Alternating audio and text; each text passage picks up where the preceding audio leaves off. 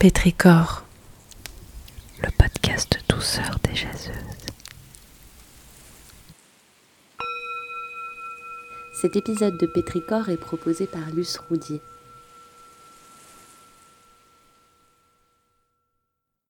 Moi, ce qui me fait du bien, c'est de boire du thé.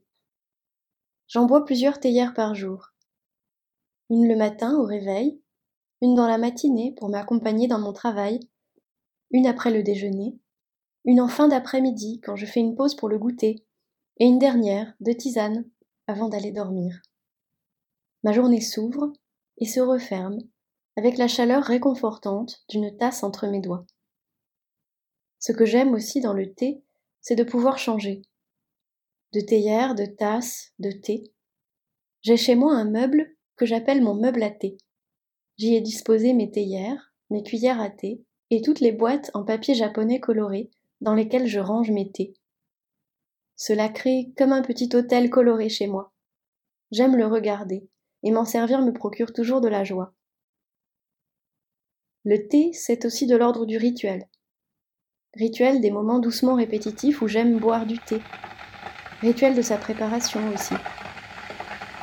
Préparer le thé, c'est le bruit de l'eau qui bout l'odeur de la boîte de thé que j'ouvre après l'avoir attentivement choisie, le froissement de la cuillère de bambou qui plonge dans les feuilles de thé pour remplir mon sachet, le bruit de l'eau qui coule dans la théière et l'odeur des vapeurs chaudes qui s'en dégagent, et la chaleur de la tasse autour de laquelle j'aime tant enrouler mes doigts.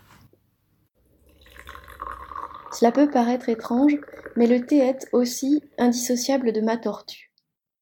Ma tortue s'appelle Zapata même si je dois avouer que le plus souvent je l'appelle patate. Elle a six ans et demi environ. C'est une tortue aquatique, un peu plus grande que ma main. Elle est peureuse et elle aime se cacher.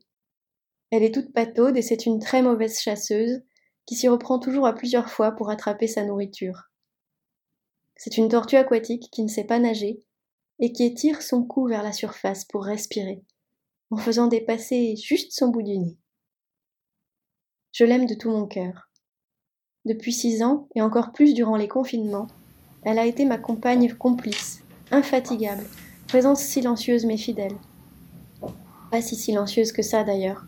J'entends le bruit des cailloux lorsqu'elle creuse au fond de son bac, le bruit de ses plongeons lorsqu'elle descend de son île, et même le bruit de son souffle lorsqu'elle sort le nez pour respirer.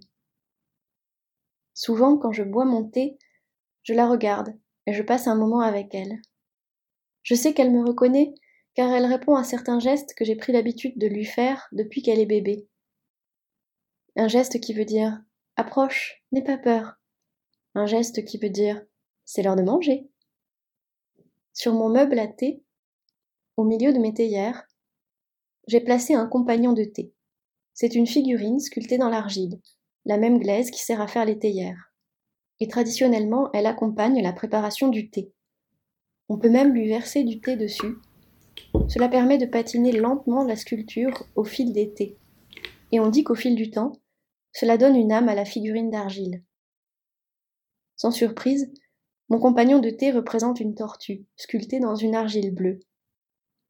On dit que la tortue est un symbole de longévité et de sagesse, mais pour moi c'était surtout une manière de rendre hommage à ma petite patate de la remercier pour sa présence. Même lorsque je ne suis pas chez moi, je ne prends jamais mon thé sans penser à elle. Pétricor. Hmm. Un podcast imaginé par Sophie Bénard, Caroline Dejoie, Sarah Guélam, Mathilde Leichelet, Aurore Leludec et Aude Nectou.